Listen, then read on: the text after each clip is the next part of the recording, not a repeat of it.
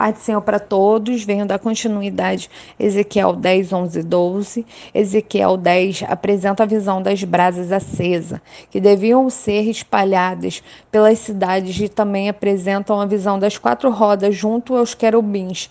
Este capítulo apresenta a glória do Senhor, partindo lentamente do templo e indo em direção do oriente, parando nos montes das oliveiras para ver se alguém se arrependia.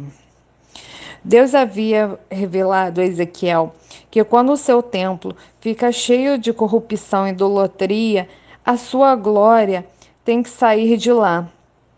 Deus é santo e puro, ele não pode viver com maldade dentro do seu templo.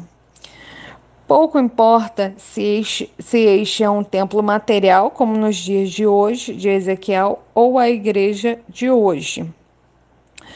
De maneira semelhante, se os seguidores de Jesus voluntariamente abrirem os seus corações ou se entregarem às trevas espirituais, então, embora sejam filhos salvos por Deus, eles terão permitido a escravidão e o controle do mal em suas vidas. Isso fará com que a glória de Deus os deixe.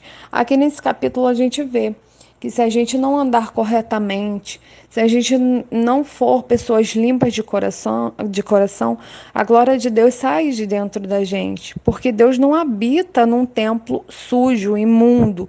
Por isso, a gente também é o templo de Deus. A gente tem que andar corretamente para que o Espírito Santo de Deus habite em nós. Ezequiel 11. Este capítulo inicia falando da condição moral dos líderes de Jerusalém. E a verdade é que os líderes eram presunçosos, por isso sofriam juízo, é, juízos pelos seus pecados. A seguir, Ezequiel se queixa se Deus acabaria com Israel. E como resposta, Deus mostra o seu propósito de salvar o remanescente. Em contrapartida, os ímpios seriam punidos. Versículo 12.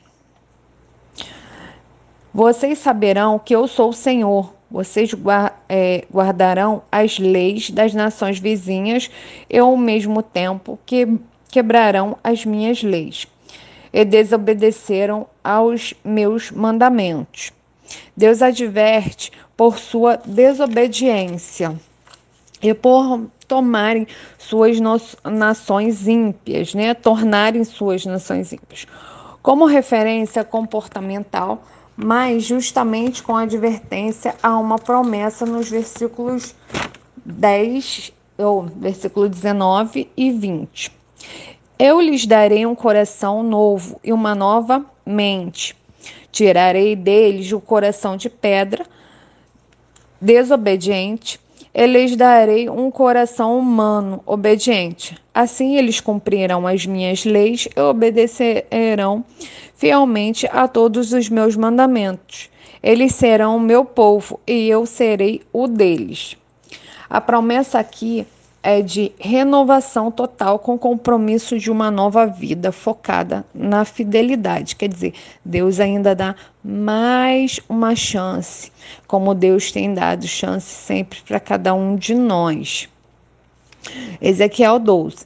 Esta profecia tem tem um claro propósito: enfatizar a inutilidade e a loucura de se continuar no reino de Judá e da cidade de Jerusalém. As pessoas também não deveriam acreditar numa breve liber, libertação do cativeiro babilônico. É...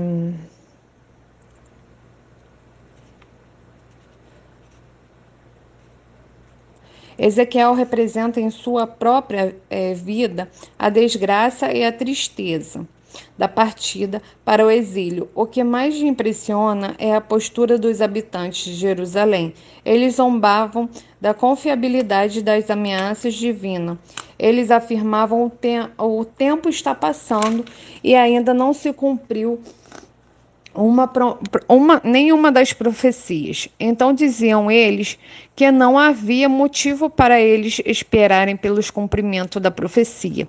Eles abusavam da paciência de Deus, quer dizer, como não tinha acontecido ainda a profecia de Deus, eles estavam pouco ligando porque já não estavam acreditando mais. Versículo 28. Por isso diga a eles o que eu, o Senhor Deus, estou dizendo. Não haverá mais demoras. O que eu disse vai acontecer. E eu, Senhor Deus, falei. Quer dizer, aqui Deus manda uma mensagem que já vai acontecer a profecia de Deus, né? Aqui Deus está dando um alerta, né? Então, nesses capítulos, a gente vê que Deus ele dá uma chance para gente. Ele dá uma chance, mas a gente tem que estar com o nosso templo, o templo do Espírito Santo limpo, para ele habitar em nós. Então hoje eu deixo essa palavra, deixo essa meditação para vocês, para a gente tentar ao máximo, de, tentar deixar o nosso templo limpo, para Deus habitar, para o Espírito Santo dele habitar dentro de nós. Porque se, se nós estivermos errado, o Espírito Santo acaba saindo de perto da gente. Quem vem habitar perto da gente, quem é? É o inimigo. Então, deixo essa meditação para vocês hoje. E a paz do Senhor.